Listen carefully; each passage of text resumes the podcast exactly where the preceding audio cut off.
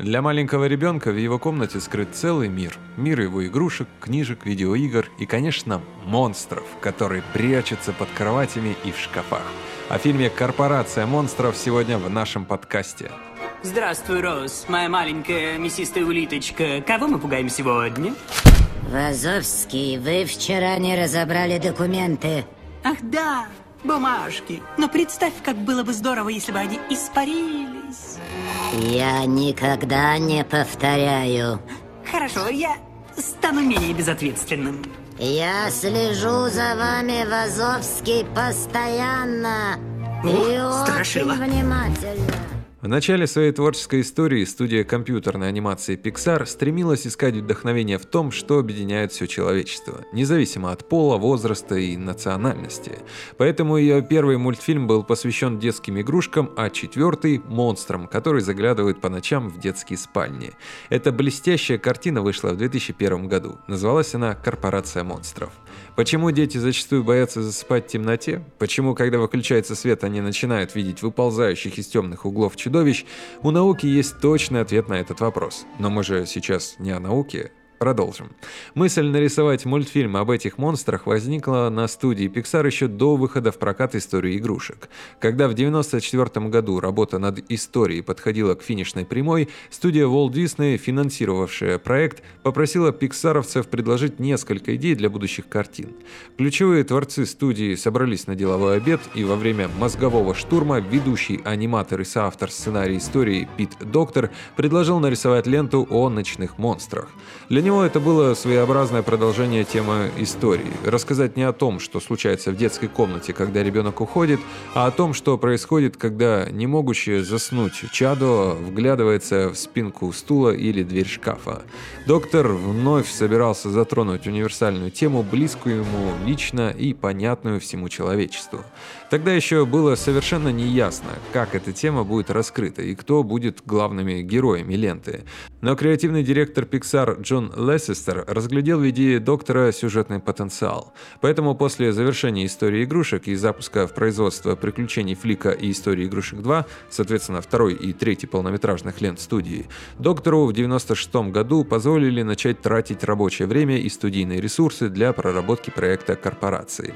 Главная проблема фильма, которая поначалу назывался «Тайный город», обнаружилась очень быстро.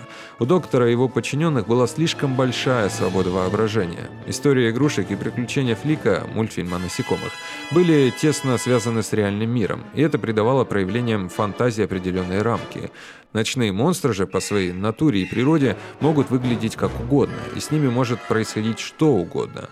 Поэтому доктор очутился в саду бесконечных расходящихся тропок, ему было нелегко даже определить базовые контуры повествования, не говоря уже о том, чтобы решить, какими будут главные герои. Чтобы хоть как-то заикарить проект, доктор решил отчитывать самого себя.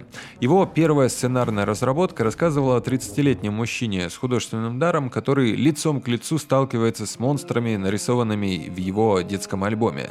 Каждый из этих монстров олицетворяет его фобию, и герои приходят э, для того, чтобы помочь победить свои страхи, чтобы заставить чудовище исчезнуть. Кстати, заметьте, элементы этого психоаналитического замысла можно разглядеть в недавней ленте доктора И. Пиксар «Головоломка», где героями были эмоции, живущие в сознании американской девочки-подростка. Понятно, что взрослый герой был не лучшим персонажем для семейного мультфильма, так что начальная концепция была отвергнута в пользу более близкой для маленьких зрителей история о ребенке, который заводит дружбу с ночным монстром. Главной фишкой нового замысла доктора было то, что монстры боятся детей даже сильнее, чем дети боятся монстров, ведь для них человеческий облик так же странен, как для нас облик чудовищ.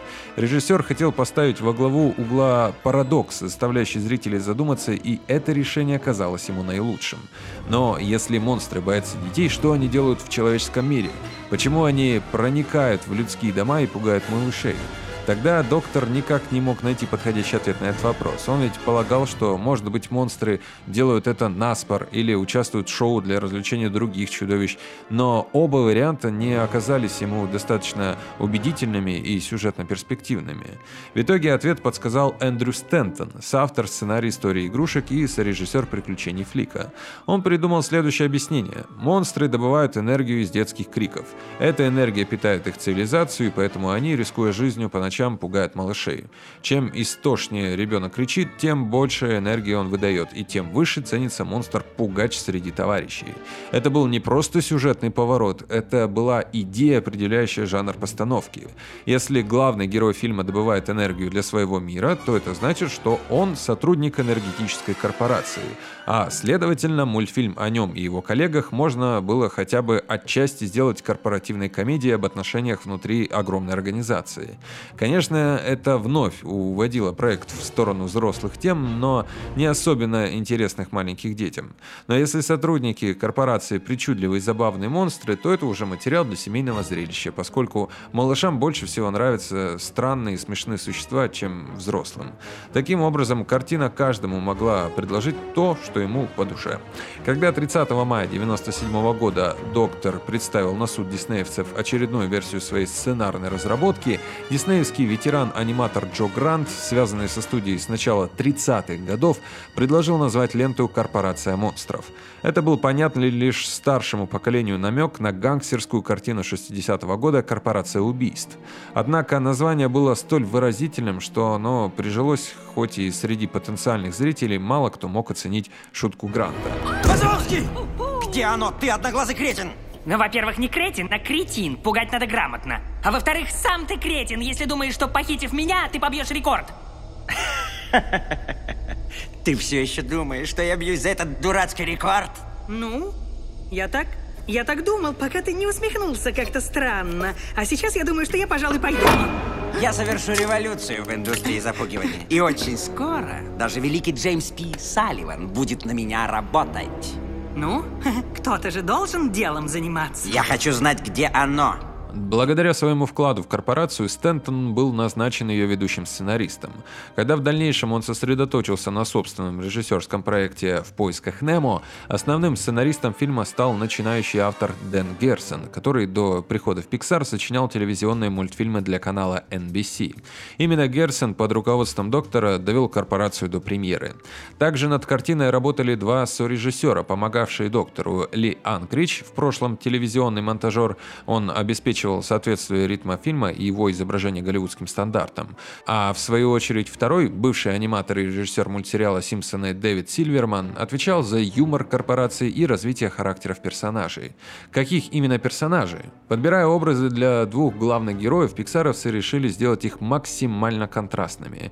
Человеческий ребенок был изображен как шестилетняя девочка, а ее новый друг-монстр был нарисован как медведеобразное существо ростом 2,5 метра.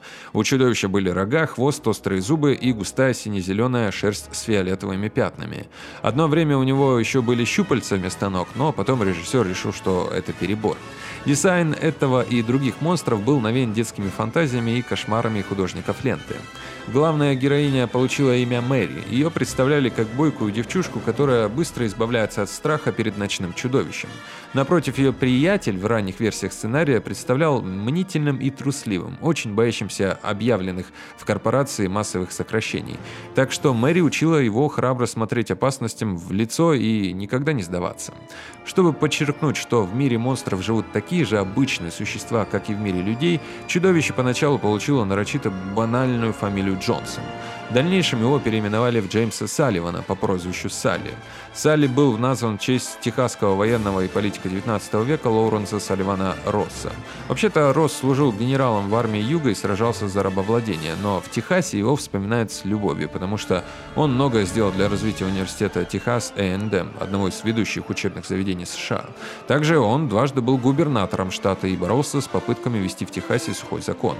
В общем, чем тщательнее прорабатывался главный монстр фильма, тем яснее становилось, что у Салли должен быть лучший друг, которому герой мог бы пожаловаться на жизнь. Не с маленькой же девочкой обсуждать проблемы на работе. Окончательное решение о том, что в картине будет такой персонаж, было принято в начале апреля 1998 года на совместной сюжетной конференции пиксаровцев и диснеевцев. Тогда же было определено, что в основу дизайна героя будет положен рисунок художника Рики Ниеровой, изобразившего в сущности колобка на ножках, одноглазого шарообразного монстра. Режиссер присвоил этому существу имя Майк в честь отца Фрэнка Оза, известного кукловода, режиссера и доброго друга доктора.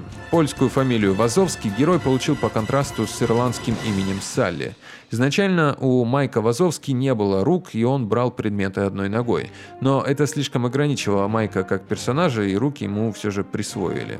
Введение в сюжет Майка позволило со временем радикально переосмыслить концепцию ленты.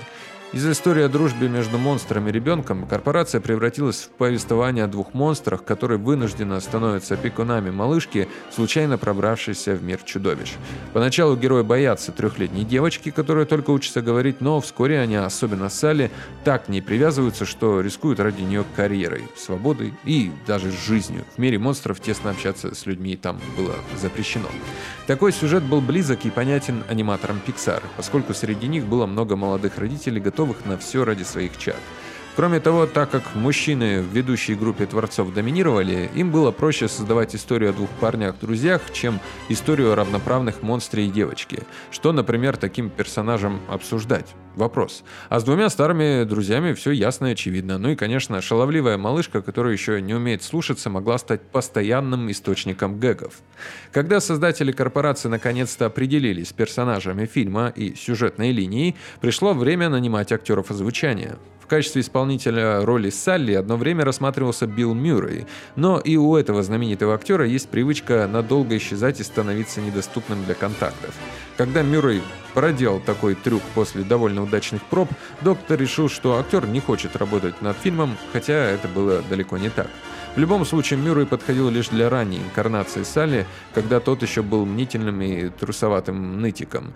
После переосмысления персонажа, как боевитого здоровяка и талантливого пугача с золотым сердцем, очевидно, претендентом на роль стал комик Джон Гудман, обладающий подходящим нравом и медвежьей внешностью. Ему-то и достался Салли. Программа приостановлена.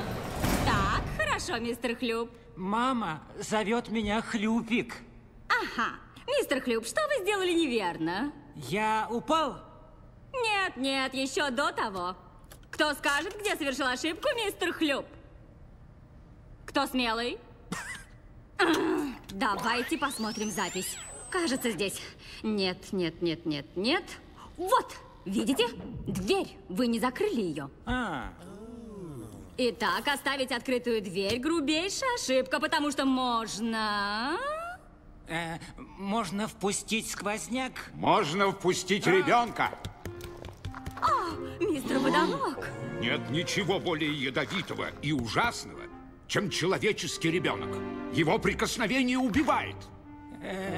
Если не закрыть дверь, ребенок сможет пробраться на фабрику. Прямо в мир монстров. Не пойду в детскую комнату, не заставите!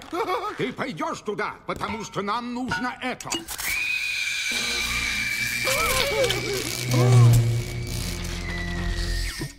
Основным источником энергии для города являются детские крики. И добыть их надо во что бы то ни стало. Да, это опасная работа, но у вас есть возможность себя проявить. Городу нужны страшилы.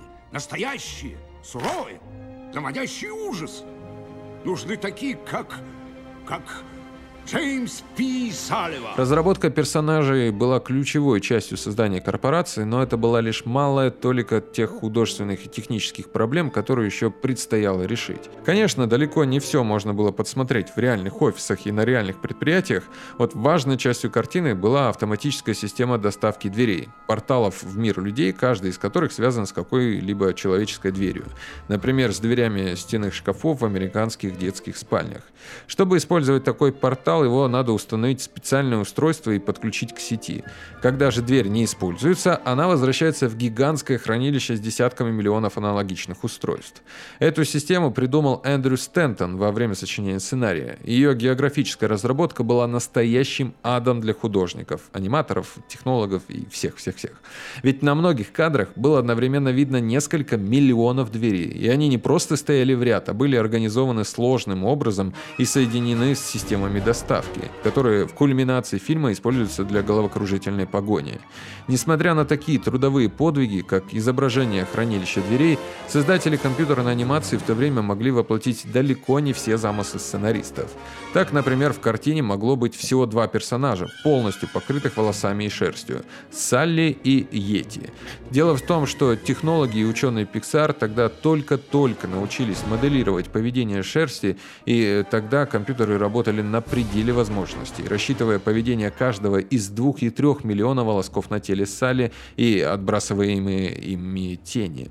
Сделать такое с двумя персонажами еще было кое-как возможно, вот с тремя уже перебор. Зато результат получился отличным для начала 2000-х.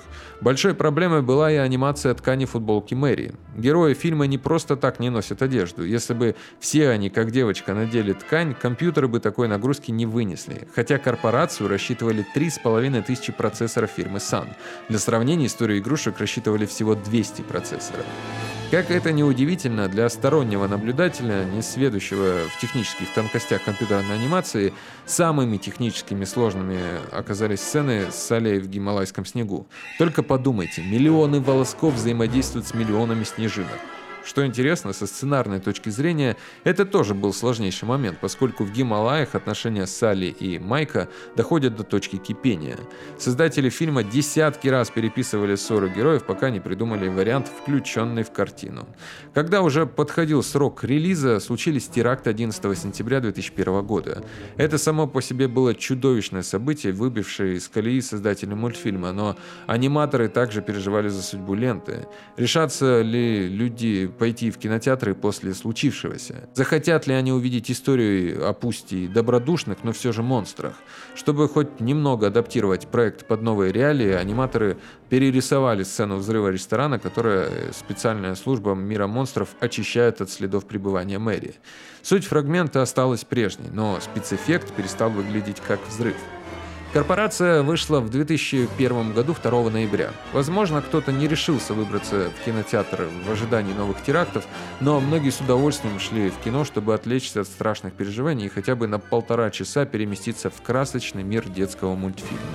Отлично срифмовалась с политической ситуацией и мораль фильма, о том, что надо смело смотреть страхом в лицо и перерабатывать их ради дружбы, любви и заботы о ближних. В результате картина собрала в мировом прокате 563 миллиона долларов.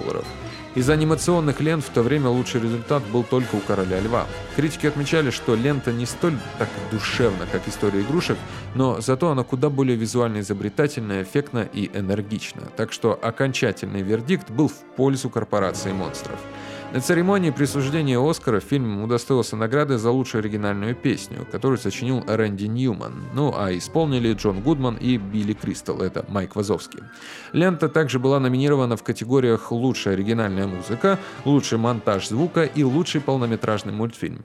Казалось бы, последний приз был бы у корпорации в кармане, но в тот год DreamWorks Animation выпустили Шрека, и те забрали статуэтку себе.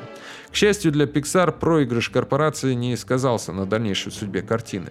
Фильм сейчас считается выдающимся произведением, правда, не столь блистательным, как некоторые другие совершенно безупречные работы Pixar. Но среди творений других студий компьютерной графики у необычности, увлекательности и креативности корпорации монстров немного конкурентов. Кроме того, для истории индустрии очень важны технические новшества фильма, которые отнюдь не сразу удалось воспроизвести многим другим компьютерщикам. В 2013 году в прокат вышел приквел ленты под названием «Университет монстров». И это было, правда, по-своему достойное зрелище. Но все-таки Pixar почти всегда сильнее всего, когда осваивает новые горизонты, а не возвращается к пройденному. И корпорации монстров, открывшей зрителям дверь в целый мир удивительных существ, это наблюдение относится вдвойне. Тем не менее, планируется сериал по корпорации монстров.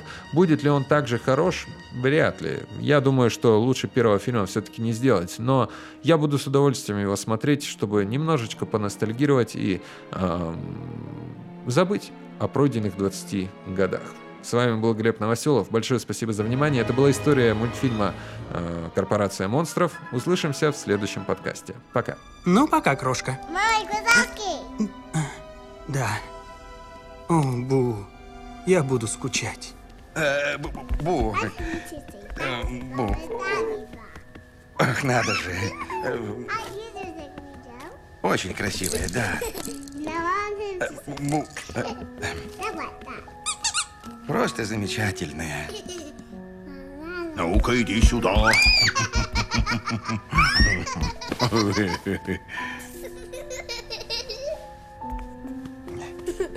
А вот и милый Мишка.